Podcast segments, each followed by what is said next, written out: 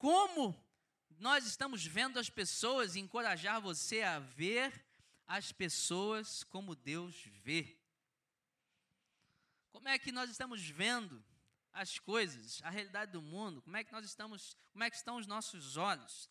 E para isso eu quero ler com você esse texto lá em Mateus 28, 19 e 20. E o texto diz o seguinte: Portanto, vão e façam discípulos de todas as nações, batizando-os em nome do Pai, do Filho e do Espírito Santo, ensinando-os a obedecer a tudo que eu lhes ordenei. E eu estarei sempre com vocês até o fim dos tempos. Nós vamos ler outros textos a seguir, vou falando, mas eu quero começar com esse texto porque esse texto tem uma algumas verdades muito interessantes. Esse texto mostra algo que está ali implícito, está escondido entre, entre as frases, entre as palavras, e na verdade é o alicerce de toda a nossa caminhada cristã, é o alicerce até da nossa criação. Nesse texto aqui, a gente consegue entender uma mensagem, na verdade, de amor. A, toda a Bíblia, toda ela, é uma grande mensagem de amor por nós. Deus, ele nos amou tanto que nos criou. Nós nos perdemos. Ele nos amou tanto que fez um plano para nos resgatar. Nós aceitamos, estamos aqui. Ele nos ama tanto que ele está contando com a gente agora para ajudar outras pessoas. É tudo por causa do amor. A resposta para tudo que nós estamos fazendo aqui, ou a motivação, é o amor. Nós chegamos até aqui por causa do amor.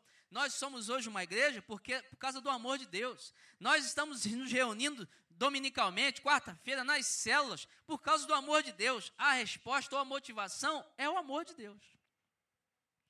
Nós precisamos entender que sem esse amor, a gente não vai conseguir fazer muita coisa, ou quase nada, ou praticamente, posso falar para você que não vamos conseguir fazer nada que seja durável. Sem amor não tem como. Porque a base de toda a criação de Deus, a base de tudo que Deus faz é o amor. E nós somos hoje uma igreja, nós estamos, temos sonhos, nós estamos conquistando coisas por causa do amor. E estamos vivendo sob princípios. E há princípios que nós precisamos falar hoje, discutir hoje, para entendermos até como sermos igreja e como vivermos a nossa visão. Há princípios, há verdades que nós não podemos negociar e não podemos esquecer. Nós, por exemplo, não podemos olhar pessoas com, de, formas diferentes. Não podemos olhar um, é mais alto, mais baixo, mais bonito, mais feio, ele é mais gordinho, mais magro, não importa, são pessoas. Precisamos olhar para as pessoas sem diferenças, precisamos nos importar com elas. Precisamos ouvir as pessoas, cuidar bem das pessoas. Isso é a vontade de Deus para a gente. Só que olhando para esse texto, alguns paradigmas precisam ser quebrados para que a gente então execute, diga sim e realize esse grande chamado de Deus. Você já ouviu dizer, já ouviu falar sobre a grande comissão, o grande chamado? Está aqui, é esse aí. As últimas palavras de Jesus foram essas. Ele, antes de ascender aos céus, falou o seguinte: Ó, tô, tô, tenho uma ordem para você aqui. Ide por todo mundo e fazer discípulos, batizando em nome do Pai, do Filho e do Espírito Santo, ensinando-os a cumprir tudo aquilo que eu vos ordenei. E eu estarei com você até o final dos tempos. Últimas palavras de Jesus, e ele subiu aos céus. A grande chamada, a grande comissão. Foi o grande convite para todos nós. Ah, para mim, para o pastor, para o evangelista, para o missionário, é para o bom de, de, de papo ali que consegue evangelizar facilmente as pessoas? Não, é para todo mundo, é para a igreja toda. Até para quem não sabe falar, até para quem não sabe falar. Todo mundo que aceitou Jesus, que quer andar com Jesus, aceitou esse chamado aí também. Mas quais são os paradigmas que a gente vê aqui que precisamos quebrar hoje? Primeiro, muitos entendem que a ordem bíblica aqui é de ir e fazer convertidos. Você já ouviu falar? Alguém? Já ouviu alguém recitar esse texto? Ou até ler de cor, e que diz assim: ide por todo mundo e pregar o evangelho. Já ouviu falar nisso? Alguém falando isso sobre esse texto? Não, Mateus 28, 19, né? Ide por todo mundo e pregai o evangelho a toda criatura. Você já ouviu isso? Eu já ouvi várias vezes. Mas o texto não diz isso. O texto diz: ide e fazei discípulos. Tem uma grande diferença aí. Tem uma grande, grande, bota diferença nisso, porque uma coisa é eu pregar o evangelho, a outra coisa muito diferente é fazer discípulo de Jesus. Pregar o evangelho é realmente dizer as boas novas de Cristo. Olha, Jesus veio ao mundo, ele morreu, ressuscitou, e se você crê nele, você é salvo. Essa é a mensagem, mensagem do evangelho, eu estou pregando. Mas isso não é fazer discípulos. Acontece que quando uma pessoa ouve a mensagem do Evangelho, ela gosta daquilo, ela entende que precisa de Jesus, ela é, ela é alcançada pelo amor de Cristo, aceita, Jesus entra. Mas o que, que acontece? No momento que ela aceita Jesus, ela aprende a não pecar? Ela aprende a ler a Bíblia e orar todos os dias? Ela aprende a reconhecer suas fraquezas? Ela aprende a caminhar a trilhar a caminhada da vida cristã? Ela aprende naquele momento que ela aceita Jesus? Claro que não. Quando uma pessoa aceita Jesus, ela é um bebê na fé. E como é que é um bebê? Bebê eu tenho que botar comidinha, eu tenho que trocar fralda, eu tenho que ficar, olha, monitorar ali se ele está com febre, alguma coisa, está comendo bem, não pode deixar sozinho. Bebê você tem que carregar no colo. Aí vai virando criancinha, né? Você já anda sozinho, mas você vai atravessar a rua, tem que dar a mão. E até ali a fase de adolescência, eu tenho hoje 37 anos, até hoje minha mãe e meu pai perguntam, e aí, como é que você está? Está cuidando. São meus pais, gostam de mim, me amam, eles querem meu sucesso. Eles estão fazendo o que comigo? Cuidando de mim, é o legado que eles estão deixando. Assim é a vida de quem, assim precisa, precisa ser com a, com a vida de quem aceita Jesus. Quando alguém fala assim, eu quero andar com Jesus, a igreja precisa chegar, então agora eu vou andar com você. Eu vou te ensinar a ser um cristão de verdade. Eu vou te ensinar a ler a Bíblia. Eu vou te ensinar a orar. Eu vou ensinar você o que é pecado, o que, que ó, você não pode fazer, isso traz consequências ruins para a sua vida, isso desagrada a Deus. Eu vou ensinar você tudo que você precisa aprender sobre a vida cristã.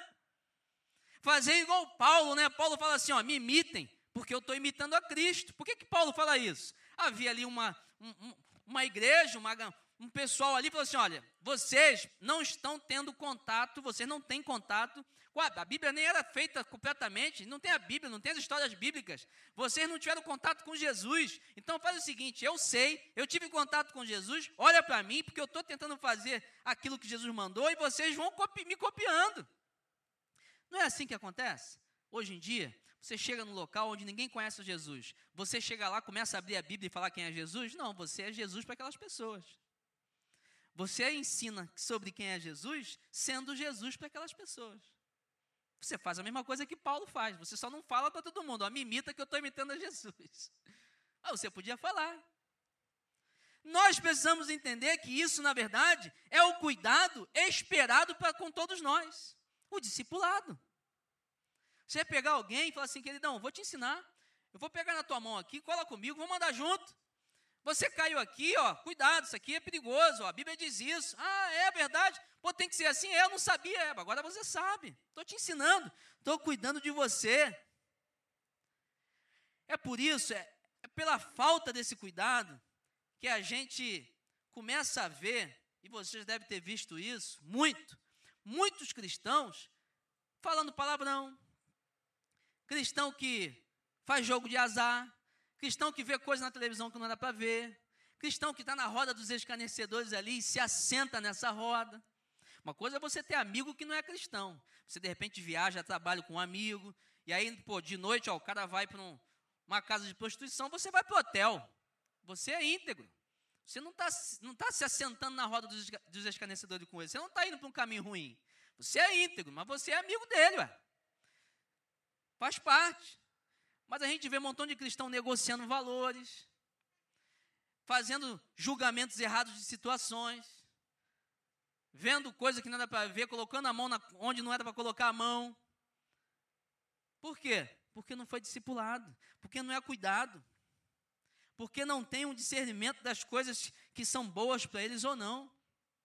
Cristãos que estão, na verdade, se comparando com os padrões do mundo, vivendo o padrão do mundo. Você chega para um casal hoje que é namorado, é muito prático, é muito normal, e fala assim: nós estamos morando junto. Isso é certo? Não é. Estão em pecado. E aí você fala assim: a igreja está julgando, porque você em pecado traz consequências ruins para você mesmo. A igreja está amando você. Ah, mas eu, poxa, peguei ali, menti lá e ganhei mais 100 reais com isso. Está certo? Não está. Poxa, sou um pecador? É, todos nós somos, mas isso vai trazer consequências ruins para a tua vida. Mentira, fofoca, maledicência, promiscuidade, tudo isso vai trazer coisas ruins para a tua vida. A igreja não é um ambiente de apontar dedo, que, tem, que serve para apontar dedo para alguém, não. A igreja precisa ser um ambiente que faz o bem para outras pessoas. E fazer o bem, muitas das vezes, é falar mesmo, ó, queridão, você precisa largar esse pecado aqui, você precisa largar essa atitude. Porque se você não largar esse, pecado, vai dar ruim para você. Por falta desse cuidado, muitas pessoas caem. E aí você pode falar assim: ah, conheci alguém que entrou para a igreja. Poxa, estava lá todo domingo, depois caiu. Será mesmo que ela caiu por culpa dela ou porque a igreja, na verdade, não a ajudou? Porque a pessoa entra para a igreja, ela conhece Jesus, ela gosta do ambiente.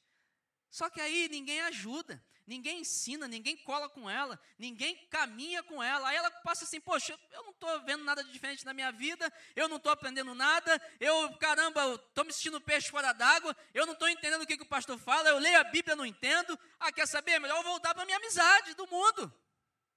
Isso acontece muito. Acontece também da pessoa não ter realmente se convertido. Acontece.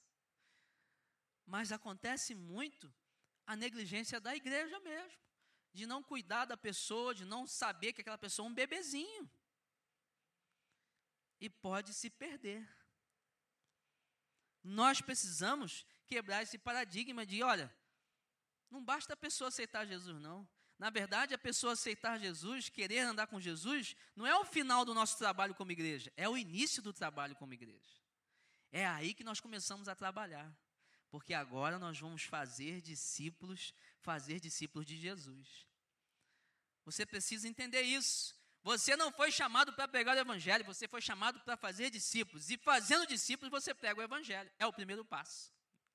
É o primeiro passo do teu trabalho. Outro paradigma. Muitas pessoas entendem, quando olham para esse texto, a ordem é assim: ide e fazer discípulos. Mas de meia dúzia aí de gato pingado tá bom.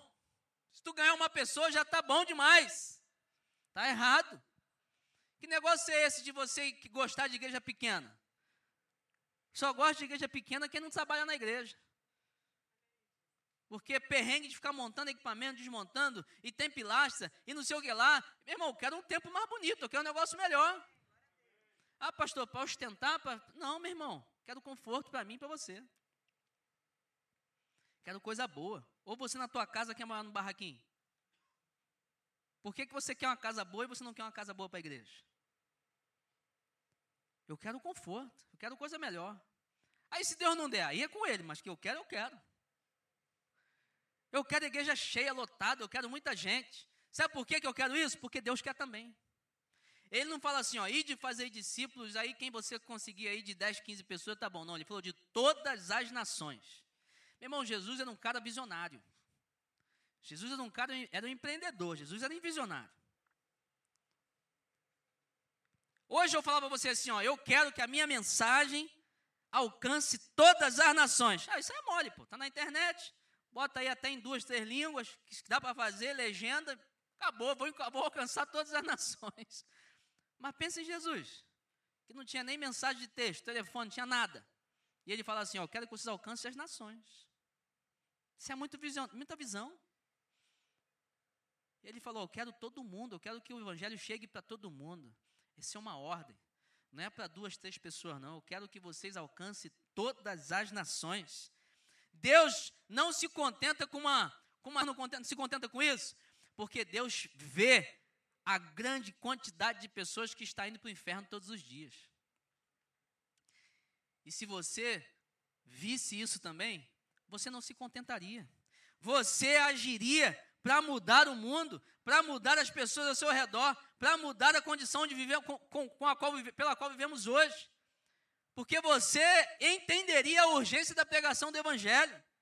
Que não pode ser apenas uma pessoa duas, já tá bom, a igrejinha é pequenininha, eu conheço, eu conheço todo mundo, é confortável, né? É legal, aquele ambiente familiar. Quem disse que isso é vontade de essa é a vontade de Deus? Não, Deus quer uma multidão de pessoas. Primeira pregação de Pedro foi logo 3 mil que se converteram. Depois prega 5 mil. É grande quantidade de gente. A ordem dele é crescer e multiplicar e povoar a terra. Não é só o bairro de Ipanema, não, é toda a Zona Sul, Rio de Janeiro, o Brasil todo. Dele quer ganhar as nações. Você precisa chegar no teu trabalho e falar assim, ó, no meu trabalho, meu sonho é que todo mundo se converta. Lá na faculdade, toda a sala tem que se converter, todos os professores aí têm que se converter. É o teu sonho, é a tua vontade.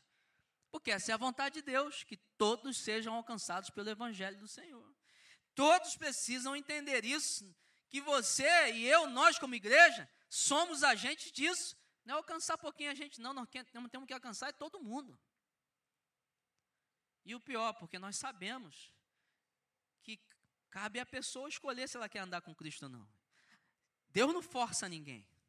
Quando o Espírito Santo convence as pessoas, não é por força, não é por violência, é por amor. Ele apresenta. Se você quiser vir, você vem. Se você não quiser, é contigo. E nós sabemos que muitas pessoas decidem não caminhar, infelizmente. Por isso nós precisamos pregar para todo mundo. Precisamos alcançar todo mundo. Todos precisam ser alcançados pela glória de Deus e, e, e serem discípulos de Jesus. Quer ver um outro paradigma? Muitas pessoas pensam o quê? Ide e tentar e fazer discípulos. Essa palavra, o verbo, né, tentar. Tente fazer discípulo, está errado. Deus não mandou você tentar, não. Deus mandou você fazer. Tem uma grande diferença. Você tentar, não estou tentando, não. Você tem que fazer, meu irmão. Dá teu jeito. É para fazer. Porque quando você assume a realidade de tentar, você chega para Deus e fala assim: ó oh, Deus, eu estou tentando. Conseguiu alguém? Não, eu estou tentando. Não, então tá, então tá legal. Você tem que fazer. É uma ordem, é um direcionamento, é uma missão dada, e missão dada tem que ser cumprida, não é verdade? Você tem que chegar para Jesus e falar assim: Jesus, ó, cumpri a missão, hein? Está aqui o discípulo do Senhor que eu fiz. É uma ordem, um direcionamento de Deus. E ordem não se discute. Quem tem experiência militar aí sabe disso. Não se discute ordem, cumpre-se. E você na empresa também sabe disso, que você não cumprir a ordem do teu patrão, você é mandado embora. a diferença é que no quartel você é preso. E pode ser mandado embora também. a ordem é para ser cumprida. Aí que história é essa que você acha que vem para a igreja, tem Jesus e. Ah, mas estou orando, né? Minha vida é um testemunho vivo. Tá, e cadê os discípulos? Tem ninguém? Não está ensinando ninguém? Tem ninguém que bebe da água que você jorra ali? Não tem nada. Ninguém que fala assim, ó, por causa do Vinícius eu estou aqui na igreja. Ninguém. Então você não está fazendo discípulo. Você só é um outdoor ambulante que as pessoas olham e beleza, estou vendo, mas discípulo mesmo você não está fazendo. Você precisa fazer, dar frutos. Você sabe que em 1 Pedro, nós lemos um texto que diz o seguinte: que Jesus não poderia voltar naquela época, porque se ele voltasse, muitos pereceriam. Você sabe quantas pessoas mais ou menos havia naquela época? Cerca de 300 milhões de pessoas no mundo. Não é isso? Imagina quantas pessoas vão perecer se Jesus voltar hoje. Isso é muito sério. Meu irmão, sabe qual é o problema? E eu não estou te julgando, não, porque eu também era assim. A gente vai vivendo, a gente até diz que acredita, acredita, na palavra, só que a palavra diz o seguinte: que Jesus vai voltar como um ladrão, tu não sabe a hora. Ele pode voltar agora. Só que tu está vivendo a tua vida. E aí a tua mãe, teu parente, teu esposo, teu filho, de repente, não são cristãos, não. Não tem Jesus, não. E eu tenho que te dar uma notícia, infelizmente, quem não tem Jesus vai viver a vida toda eterna sem Jesus, meu irmão. Isso é muito sério. Vai perecer eternamente. Você precisa pensar nisso e agir. De repente você está com mais interesse em conquistar alguma coisa nesse mundo daqui a 30, 20 anos, mas aí Jesus volta em cinco anos. E aí? E aí? perdeu tua família, perdeu teus amigos. Você precisa pensar nisso. Há uma urgência na pregação do Evangelho. Há uma urgência em entregar para as pessoas a mensagem de que Deus pode salvar e a nossa igreja quer fazer isso. Essa é a visão da nossa igreja. Você sabe que a nossa igreja tem uma missão colocada em letras, né, numa frase: transformar as pessoas em verdadeiros discípulos que glorificam a Deus em tudo que fazem. Essa é a missão de nossa igreja. Essa é a sua missão. Baseado em Mateus 28, 19 e 20. Transformar pessoas em verdadeiros discípulos, glorificando a Deus em tudo que elas fazem. Aí você fala, tudo bem, pastor, esses paradigmas aí foram quebrados. Tá, mas como é que eu coloco isso em prática? Como eu consigo fazer com que essa visão seja real na minha vida, que eu faça discípulos, que eu cumpra a ordem de Deus e que eu seja bênção para a vida das pessoas? Você precisa hoje começar a olhar as pessoas como Deus vê. Esse é um princípio de vida que eu quero passar para você hoje. Como a gente faz isso? 2 Coríntios 5,16 diz o seguinte: De modo que agora, de agora em diante, a ninguém mais consideramos do ponto de vista humano, ainda que antes tenhamos considerado a Cristo dessa forma, agora já não o consideramos assim. Você vai falar assim, pastor, não entendi. Esse versículo aí para mim não disse muita coisa. Qual é a grande revelação? Qual é a grande ferramenta? Eu vou repetir apenas uma frase. A ninguém mais consideramos do ponto de vista humano. O texto está dizendo o seguinte: você que usa óculos aí ou lente, você vai entender. Quando você recebe Jesus, Jesus te dá óculos novos. Jesus te dá uma lente nova, ou melhor, Jesus faz uma cirurgia e muda a tua visão. Quando você recebe Jesus, a palavra diz que você muda a visão sobre tudo que existe nesse mundo. Você começa a olhar as coisas com outras perspectivas. Ao invés de você olhar com as perspectivas humanas, você olha com a perspectiva de Deus. Você olha como Deus olha. Você tem essa capacidade. O problema é que às vezes você não toma posse disso. Deus te dá o óculos e você guarda em casa, você não quer colocar. Deus te dá a visão, mas você não usa e você continua olhando tudo segundo a tua perspectiva, a perspectiva humana. Deixa eu te explicar. Isso é um princípio. É um princípio de Deus. Princípio precisa ser aplicado. Toda vez que a Bíblia tem um princípio, esse princípio precisa ser aplicado, e quando esse princípio é aplicado, traz bênçãos para você e para outras pessoas. Mas para esse princípio funcionar, precisa da tua fé, acreditando nesse sistema. Você precisa acreditar o seguinte: quando eu aplico um princípio bíblico, eu trago bênçãos para a minha vida e para a vida de outras pessoas. Isso precisa ser realidade. Essa afirmação precisa ser real para você. Você precisa viver isso. É a fé. É colocar fé na prática de um princípio. Vou colocar isso mais, de forma mais prática para você. Eu sou dizimista fiel, por quê? Porque as bênçãos, eu trago bênçãos para a minha vida. Eu acredito que quando eu sou dizimista fiel, sou ofertante, Deus tira lá o, o devorador do meu bolso e abre a janela do céu para que eu tenha tamanha bastante, como diz Malaquias 3.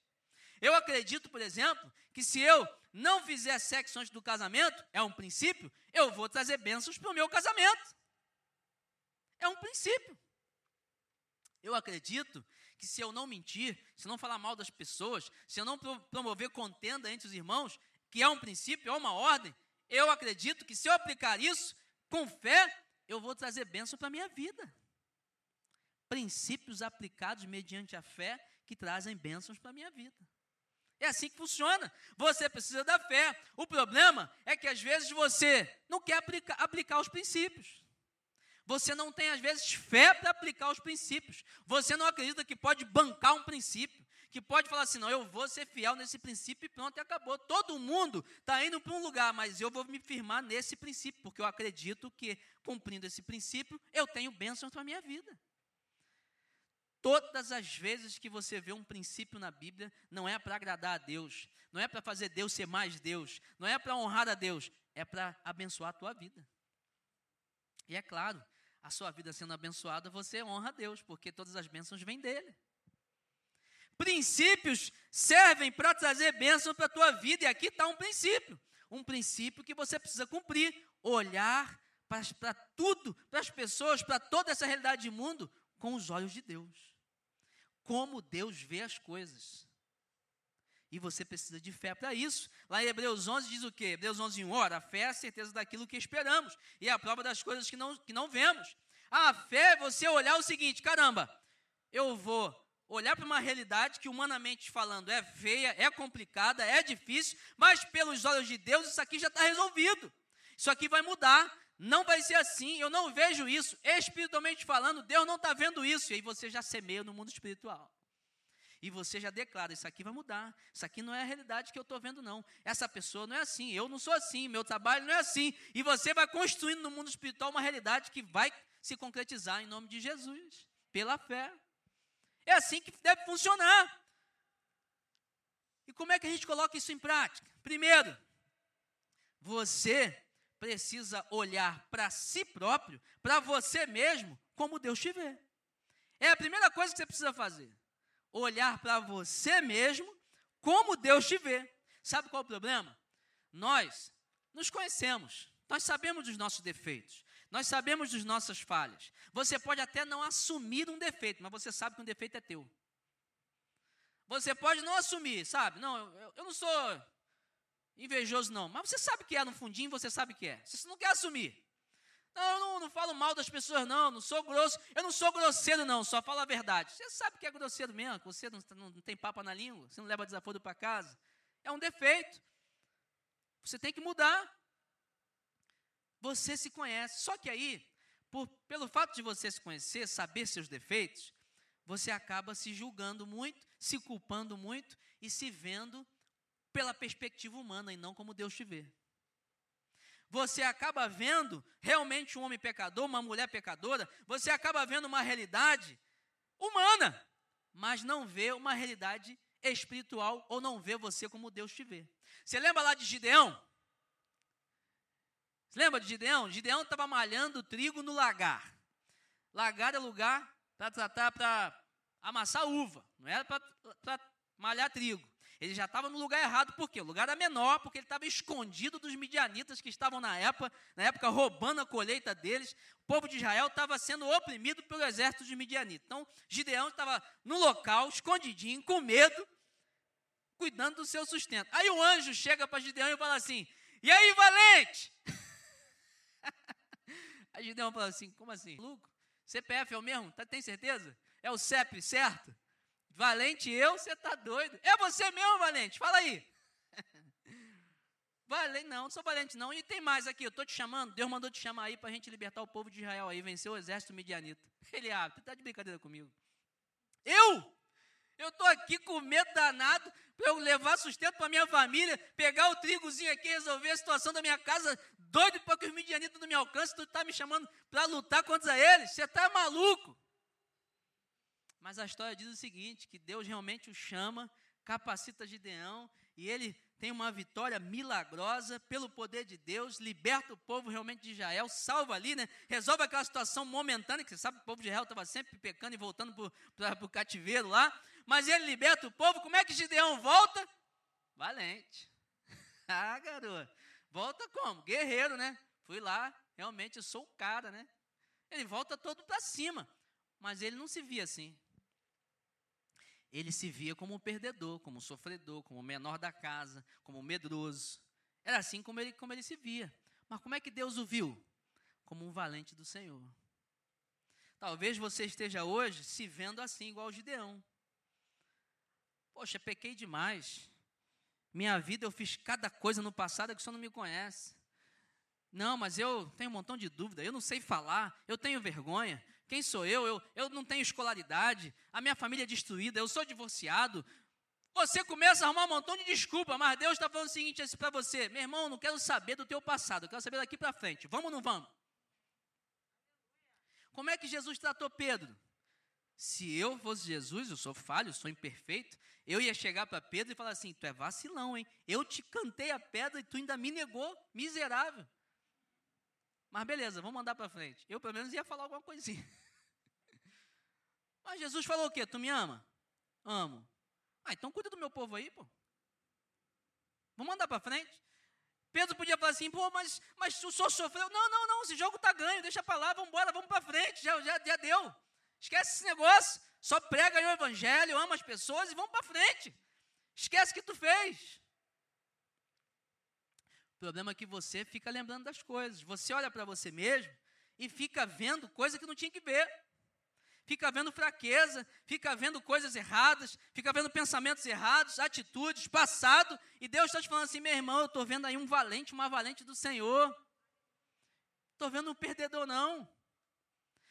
1 João 4,4 diz: Filhinhos, vocês são de Deus, porque aquele que está em vocês é maior do que aquele que está no mundo. Que história é essa de você ficar com medo? Ah, porque fizeram o trabalho, porque tem, tem olho gordo, e não sei o que lá, e que se eu falar, que história é essa de você? você já ouvi isso de crente? Não, não ora não ora com, com, com voz alta, não, para o diabo não escutar. Que, que diabo escute, que diabo não escute, que ele carrega ele mesmo. Você está maluco? Que você é, é, é, é, você é mais fraco do que o que está em você é mais fraco do que o diabo?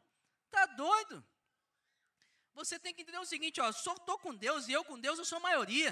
O diabo pode escutar, pode não escutar, ele pode estar aqui com a gente, presente, não interessa. Deus é maior. E aonde abundou o pecado, superabundou a graça, meu irmão.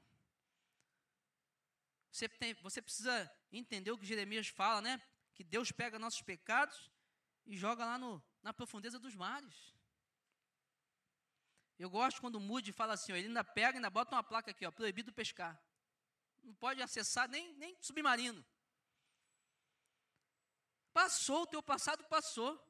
Você pode até estar vivendo consequências do seu passado, isso é normal. Você errou, isso acontece. Mas o evangelho é daqui para frente. Eu quero saber o que, que você vai fazer com Deus daqui para frente, ou o que Deus quer fazer com você daqui para frente. Você precisa se olhar como Deus te vê. Lá em Romanos 8,31 diz o seguinte: se Deus é por nós, quem será contra nós? Ninguém, meu irmão. Ninguém pode contra você. Ele continua dizendo: você fala, eu mesmo estou fazendo acusação contra mim. Você mesmo pode estar fazendo acusação contra mim, meu irmão. Se eu fosse fazer acusação contra mim, eu não podia nem ser pastor, então. Sou tão falho contra você. Às vezes eu posso ter errado mais que você. Mas eu um dia eu falei assim, não, Deus, se Deus quer me usar, se Ele está vendo o valor aqui, se Ele está vendo o potencial que Ele está me entregando, então vamos embora, estou contigo, Deus. É pelo Senhor mesmo, porque por mim não vou conseguir fazer, não. Você precisa olhar assim para você também. Ah, pastor, mas eu sou divorciado e tal, já tive três, quatro, cinco casamentos. E aí? E aquela mulher do poço da Samaritana, né? É, eu sei, já teve cinco maridos, seis, aí não tem nenhum. Nenhum deles é teu, na verdade. Mas aquela mulher foi uma evangelizadora da cidade. Diz que ela foi na cidade, pregou o evangelho e levou todo mundo até Jesus. Maravilha, olha só. Jesus ficou querendo saber, não, não vou usar você não, porque você teve cinco maridos. Deus não quer saber da tua, do teu passado ou até da tua realidade hoje, não. Deus quer que você olhe para si próprio e veja um valente, uma valente do Senhor. Uma pessoa que pode ser muito usada por Deus. Não crie justificativas. Só atenda um chamado que Deus tem para você. Você sabe que quando uma pessoa que acredita em si própria porque Deus está com ela, que se vê como Deus quer que ela se veja, você sabe qual é a atitude dela quando ela peca? Isso é muito interessante. Que quando você que tem Deus e se vê como Deus te vê, você quando cai em pecado, você faz o seguinte: Deus, pequei. Pequei mesmo, dei, dei mole. Mas é o seguinte, eu não sou assim não. Eu dei lugar ao diabo mesmo, miserável me enganou, eu pequei, eu caí na tentação, mas eu não sou assim. Eu sou filho do Senhor, sou filha do Senhor, não vou ficar nesse erro, vou melhorar, porque eu não sou assim, não sou mais escravo do pecado. E, beleza, Deus, ó, me perdoa, vamos para frente. Acabou. E Deus fala assim: é isso aí, vamos para frente. Porque você se, perdo, você se arrependeu e está perdoado. Agora, quando uma pessoa que não se vê como Deus, se vê, como Deus a vê, ela chega diante de Deus e fala assim: Deus, caí de novo, eu sou miserável mesmo, eu sou pecador mesmo, eu nem sei se o Senhor gosta de mim. Será que eu vou para o inferno? Ai, meu Deus. Ela não se vê como Deus vê. Ela não se vê como filho, não se vê como filha de Deus. O próprio filho pródigo, que você conhece a história, ele estava lá querendo comer a comida dos, dos porcos, não é verdade? E aí ele faz o seguinte: ele tem um pensamento: bom, vou voltar para a casa do meu pai. Por quê? Aí lá eu vou ser servo. ele já não se via mais como filho. Ele se via como servo. Poderia ser servo. Ele ia tentar. Mas quando ele é recebido pelo pai, o que, que acontece? O pai pergunta onde ele gastou o dinheiro. O pai pergunta onde ele estava. O pai pergunta, meu irmão, vacilou, o que, que tu fez comigo? O pai não faz nada disso. O pai só estende os braços, abraça ele, dá roupa nova, dá anel, dá sandália. Você é meu filho, faz um festão aí, você reviveu, glória a Deus. E aí você pode estar se culpando, se martirizando, causando dores a si próprio, impedindo o avanço ministerial da tua vida de ser usado e usada por Deus tremendamente, porque você tem um passado porque você se acha pecadora, pecador, porque você não se vê como Deus te vê. Hoje você precisa sair daqui dizendo que Joel 3, capítulo, Joel, capítulo 3, versículo 10, na parte B, diz o seguinte: Diga ao fraco, sou forte. Ele está dizendo assim: ó, você é fraco, sei que você é fraco, porque sem Deus nós, tom, nós somos, estamos lascados, somos fracos. Você é fraco, mas diga, sou forte. Por quê? Porque você tem Deus. Em Deus você é forte. Em Deus você é alguém relevante. Em Deus você pode todas as coisas. Você precisa entender, lá em Tiago 1, 23, 25, diz o seguinte: que a Bíblia é o espelho para nós. Mas sabe o que, que é? Quando a Bíblia é o espelho que revela o que está em nós. O que, que está em nós? Cristo Jesus. A Bíblia tem que ser um espelho para revelar para você assim, ó. Aí, o que está dentro de você? Jesus.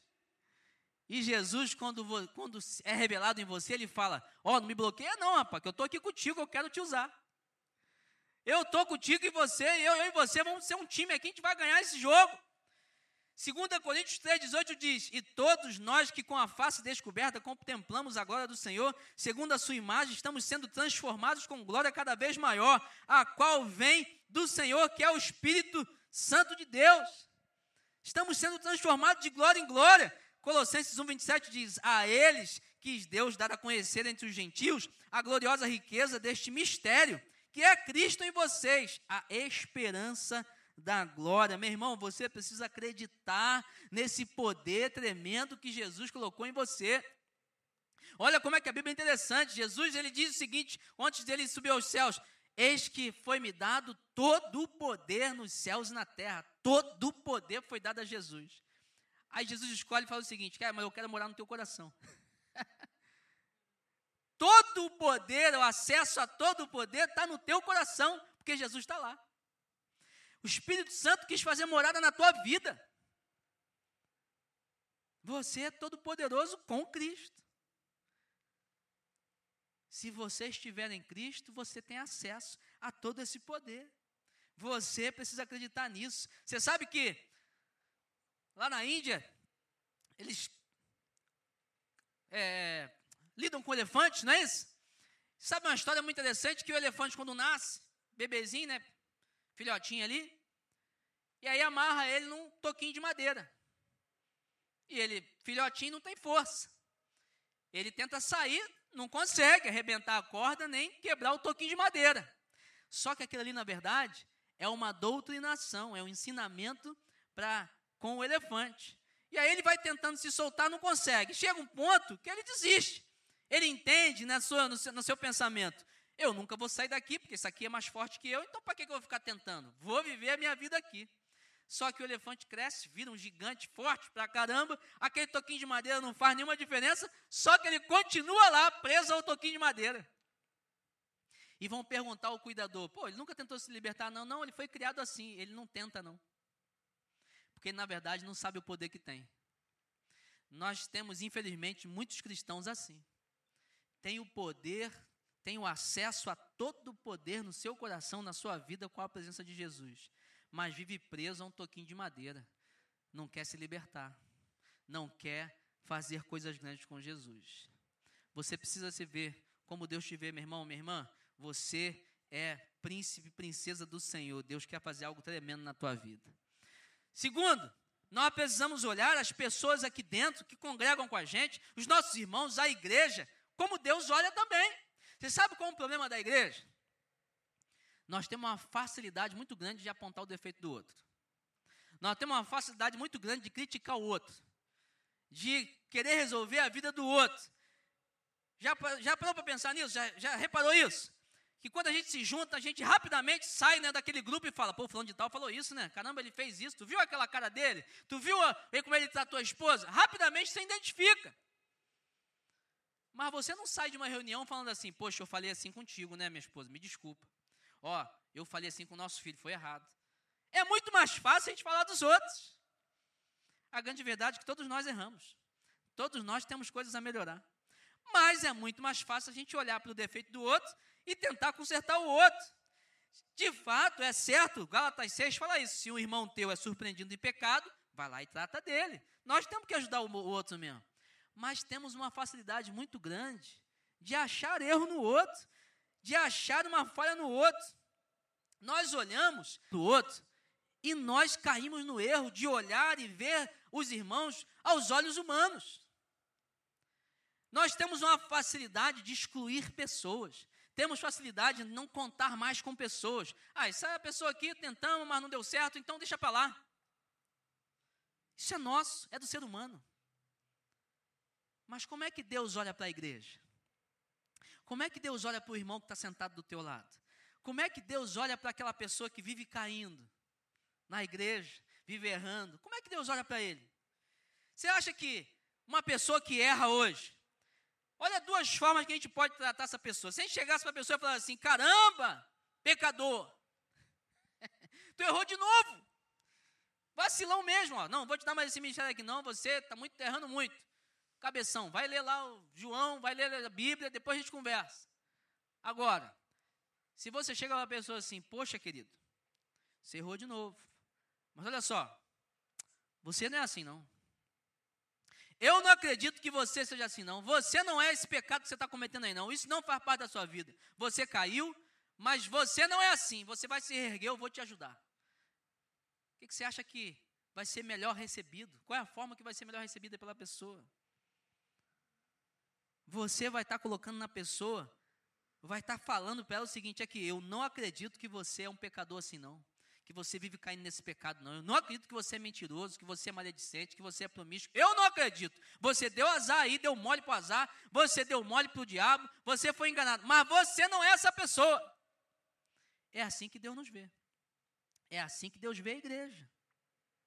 Nós precisamos tratar o nosso irmão assim. Tratar cada um que está na nossa célula assim. Tratar nosso líder, nosso liderado, as pessoas que convivem com, com a gente nos ministérios, nas células, dessa forma. Nós precisamos ser canal de bênção. Nós precisamos estender a mão para a pessoa sair do buraco. Porque essa não é a realidade da pessoa. Nós precisamos olhar para as pessoas e ver aquilo que Deus quer fazer com a pessoa. Nós precisamos olhar para ela e ver um trabalho que Deus quer fazer pra, na vida dela. Não, meu irmão, você é crente de Jesus, você tem Jesus, você pode cuidar de muitas pessoas. Que história é essa de você olhar para a tua célula? Você está na tua célula, aí quando tu olha para a tua célula, você vê 10, 12 pessoas, 6 pessoas, e você olha, caramba, não vejo ninguém com potencial de liderança. Mentira! Todos ali podem ser líderes, basta eles se disponibilizarem para isso. Basta eles quererem ser usados por Deus. Só que às vezes você é o primeiro a, não, a impedir isso, a não deixar que eles sejam líderes. Porque você já formatou um estereótipo de líder, alguém, te, alguém que ora, alguém que abençoa, alguém que converte gente. Você já botou um estereótipo. Mas só esqueceu de que você, na verdade, quando coloca um estereótipo, você está olhando com os olhos humanos, não com os olhos de Deus. Não está olhando como Deus olha para as pessoas. A nossa visão acredita em um outro princípio muito interessante em pegar pescadores e transformar em pastores. Não sei se você entendeu o que eu estou querendo dizer. Pegar pescadores e transformar em pastores. Nada contra pescadores. Mas você conhece um pescador hoje? Pescador, geralmente, é uma pessoa humilde. Quando eu digo humilde, uma pessoa que às vezes não tem uma faculdade, não tem um mestrado, não estou falando de forma geral, mas assim, não estou falando todos eles, mas de forma geral é assim. Não é verdade? Alguém sofrido ali no mar, pescando, na labuta, ele não pode fazer um doutorado, não pode andar de terno e gravata, carro bonito, né? Ter chofé, ele é pescador, digno, uma obra excelente. Mas aí você olha um pescador na tua célula e você olha um, uma, o mestre, né? O cara tem mestrado. Não, esse aqui que vai ser o líder da célula. Não olhou com as perspectivas de Deus, olhou com a perspectiva humana. Porque o que, que Jesus fez? Pegou um pescador que foi Pedro e foi o primeiro pastor da igreja. E você concorda comigo que Pedro não tinha faculdade, mestrado, provavelmente falava, falava até mal o idioma lá da época. Mas quando chegou frente às autoridades da época, falou com intrepidez, verdade e cheio do Espírito Santo. Isso impressionou as autoridades, porque ele estava a serviço do Senhor. A visão da nossa igreja é essa. Pega ali engenheiros, médicos, pega advogados, pega faxineira, pega gari, pega porteiro de prédio e transforma em pastores, em pastoras. Depende de você. Pastor da igreja, vai assumir uma igreja? Não sei, depende de você e de Deus. Mas que você pode cuidar de uma pessoa, pelo menos você pode. Pastorear uma pessoa, você pode. Depende de você. Você precisa olhar para as pessoas ao seu redor como Deus as vê. Em último lugar, você precisa olhar para as pessoas que estão lá fora como Deus as vê também. Você precisa olhar para quem está lá fora, para quem nunca pisou numa igreja, para quem fala mal de Deus, para quem tem ódio de crente, para quem é corrupto, para quem é, é, é uma prostituta, para os ladrões, para os assassinos, como Deus olha para essas pessoas. Sabe? Nós temos um, um relacionamento muito bom com a igreja de Santarém, a igreja da paz. A visão que nós vivemos é a visão celular, que é baseado na visão lá de Santarém, que é do MDA, método do discipulado apostólico, ou carinhosamente chamado de meu discípulo amado. Como Jesus treinou e discipulou os doze, nós queremos também discipular os nossos discípulos.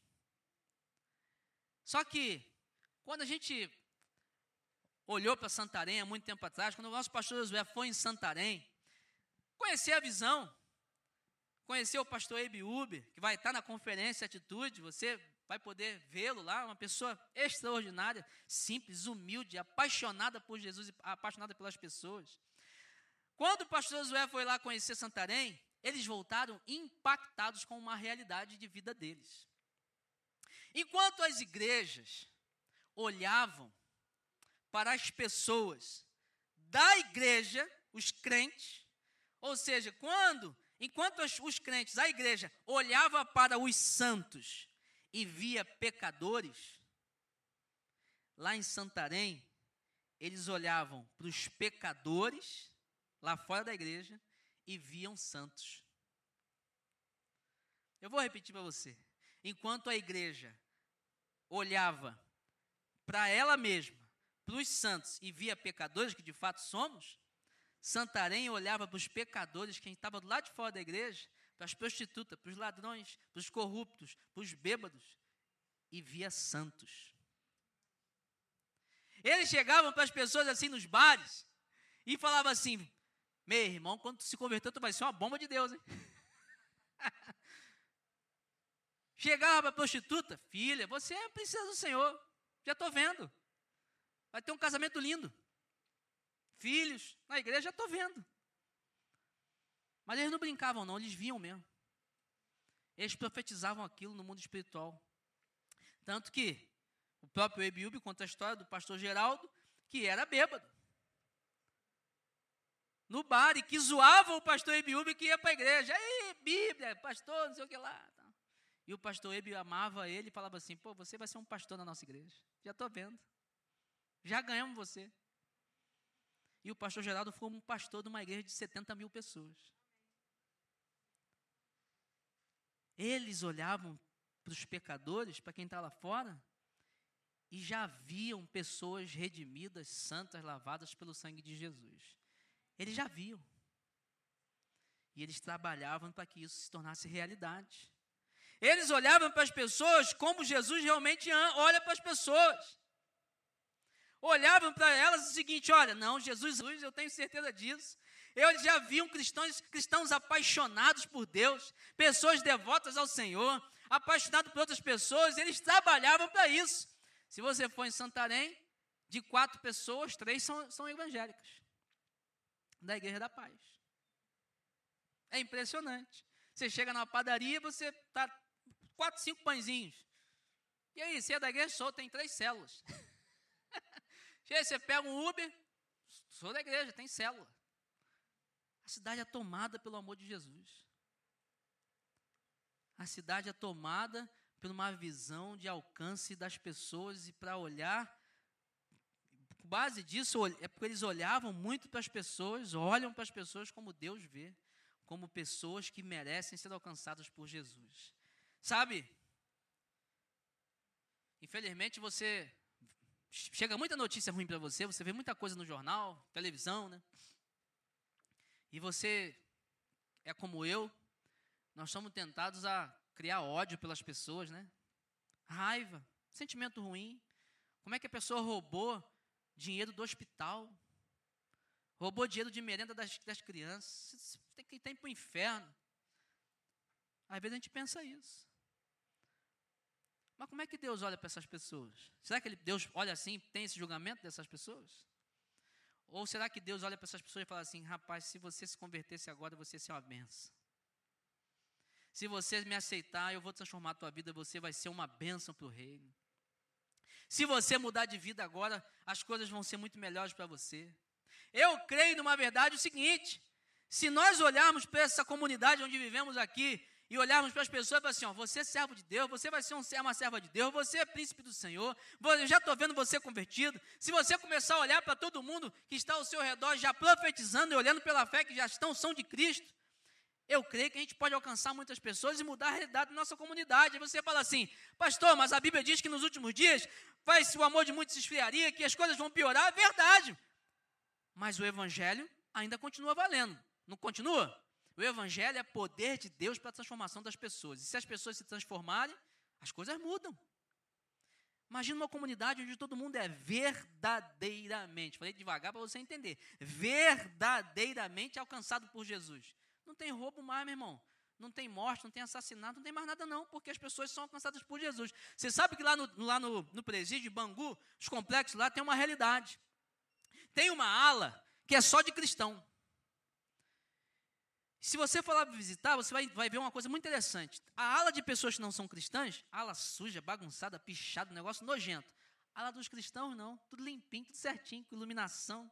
Eles tudo arrumadinho. Paraíso. O próprio coordenador da prisão fala assim: ó, os caras são crentes. Está aí o resultado. Tem nada de ruim, não. Pichação, droga, não. Ali é a ala dos crentes porque verdadeiramente no cárcere, na prisão, eles conheceram Jesus e mudaram de vida. Eles são evangelizados, aí eles pedem: pô, aceitei Jesus, me manda a palavra dos crentes.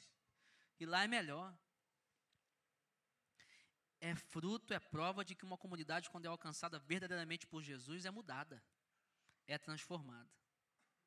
Para concluir, pastor Paul Yang Shu, da maior igreja do mundo, lá na Coreia, ele conta uma história muito interessante. Diz que certa vez uma mãe chegou para ele e falou para ele assim: Pastor, estou cansada sobre a minha filha. Minha filha toda noite sai, às vezes chega duas, três, dois, dois, três dias depois. Ela se deita com todos os homens que ela sai, usa drogas, não quer mais estudar. Minha filha está perdida. Minha filha é uma prostituta. Eu não sei mais o que, que eu faço. O pastor Paul Yang Shu falou o seguinte para ela assim: Eu sei o que está errado. Olhar sobre a sua filha está errado. Como assim, pastor? Mas ela só faz o que não presta? É. Você precisa começar a olhar para sua filha como uma evangelista do Senhor, uma missionária, uma mulher de Deus. Mas como, pastor? Mas ela só faz besteira. Pois é, mas você precisa olhar pelos olhos de Deus, não pelos olhos humanos. Olhar para a realidade que Deus está vendo nela. Uma mulher totalmente entregue ao Senhor uma mulher de oração, uma mulher que ora, as coisas acontecem. Aí ele falou o seguinte para ela: faz, um, faz o seguinte, faz o exercício. Começa a profetizar isso na vida da tua filha, muda a tua lente, muda o teu ponto de vista e começa a falar isso para tua filha. Tá bom. Ela foi para casa e a filha chegava no dia seguinte, da noitada, da farra, toda suja, e ela falava assim: Filha, olha, isso aí que você está fazendo é por pouco tempo. Eu já vejo você uma mulher de Deus. E a filha, você está maluca, tem negócio de igreja, você é lunática, e eu estou curtindo a minha vida, só se vive uma vez, deixa eu na brincadeira, na farra. Amém. Dia seguinte, o mês seguinte, todo dia a filha chegando e ela fala assim: Filha, eu já estou vendo, você é uma mulher de oração. Eu vou pedir oração para você, você vai orar e, eu, e o milagre vai acontecer. Já estou vendo você missionária do Senhor. Muitas pessoas chegando aos pés de Cristo por causa da tua pregação, por causa da tua vida. Eu já vi isso no mundo espiritual. E aquela mensagem foi entrando no coração, foi entrando no ouvido daquela mulher, da menina, foi entrando, foi entrando, foi entrando de tal forma, foi batendo que um dia, pô, chegou lá no coração dela. Foi plantada uma sementinha, germinou, criou uma linda planta, uma árvore, criou uma linda flor, e ela chegou e falou o seguinte a mãe dela: Mãe, eu quero aceitar Jesus. Depois de meses a mãe já vendo uma realidade no mundo espiritual que não existia no mundo material, já olhando a filha como realmente Deus havia, depois de meses, depois de um longo tempo, aquilo que era realidade só no mundo espiritual se transformou realidade no mundo material. E de fato, aquela menina se tornou uma grande mulher de Deus, uma missionária, evangelista, pregadora do evangelho, uma mulher de oração. Só que ela não se tornou uma mulher de oração assim no momento em que ela aceitou Jesus, não. Ela se tornou uma grande mulher de Deus quando a mãe dela passou a vê-la como uma mulher de Deus. Você não entendeu? Vou repetir. Ela não se tornou quando aceitou Jesus, ela se tornou uma mulher de Deus quando a mãe dela passou a vê-la dessa forma. Como é que está o teu casamento? Como é que está o teu marido, tua, tua esposa? Como é que estão os seus negócios? Como é que está a tua realidade de vida? Você precisa mudar a sua realidade de vida hoje ao passar a olhar para a tua realidade de vida, para você, para a pessoa que você ama, e já ver uma coisa que nos olhos humanos não é, não é real. E já mudar isso no mundo espiritual, falar assim, ó, não, meu casamento não pode ser assim, não, não é assim, meu casamento é feliz. Meu casamento é bom. Meu filho, amoroso comigo demais. Já estou vendo a gente brincando, estou vendo a gente falando sobre o casamento dele, sobre os filhos, já estou vendo. Isso é realidade minha.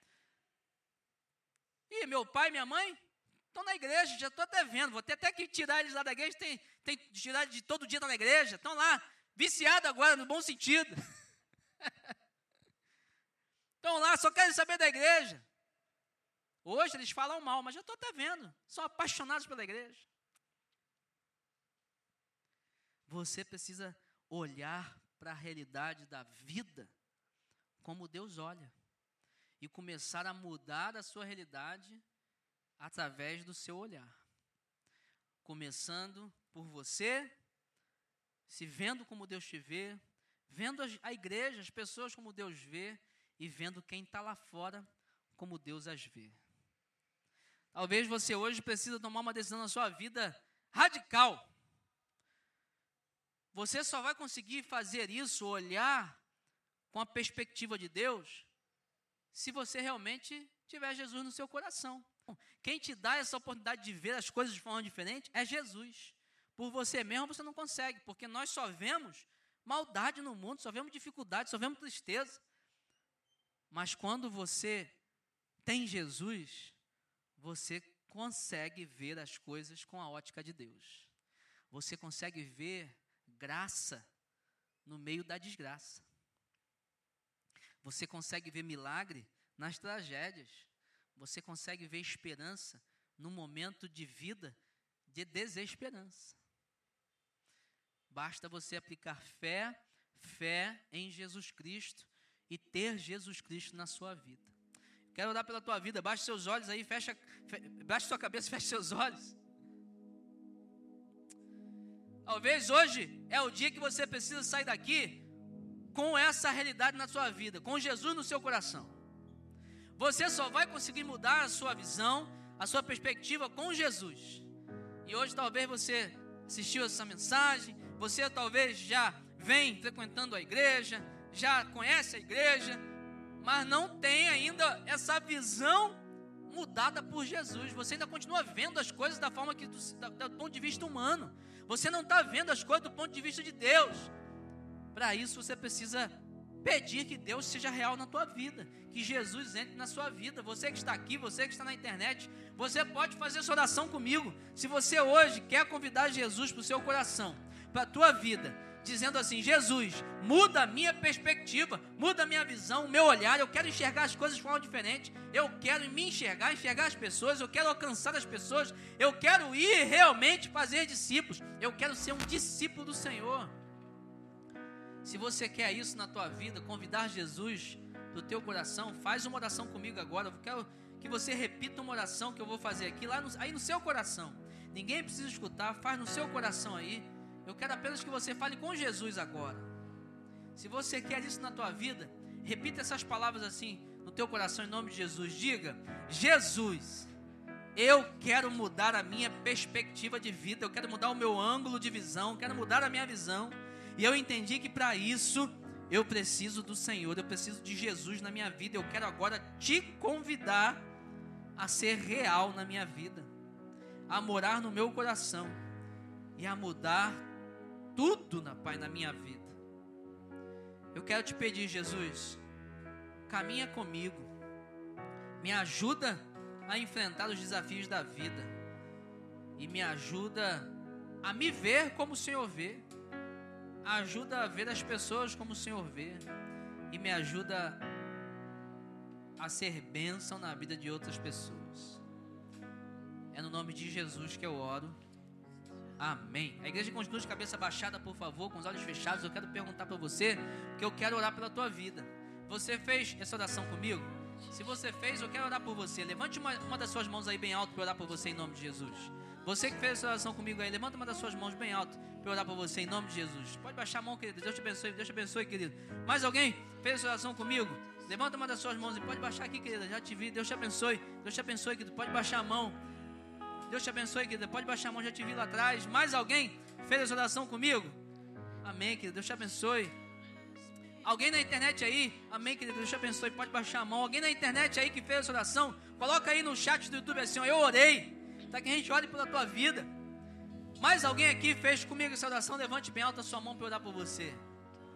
A igreja continua de cabeça baixada, com os olhos fechados. Eu quero pedir corajosamente a você que levantou sua mão. Fique de pé no seu lugar aí para a gente fazer essa oração encerrando o culto dessa noite.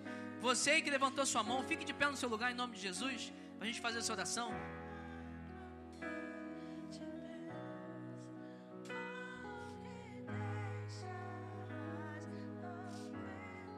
Vamos orar?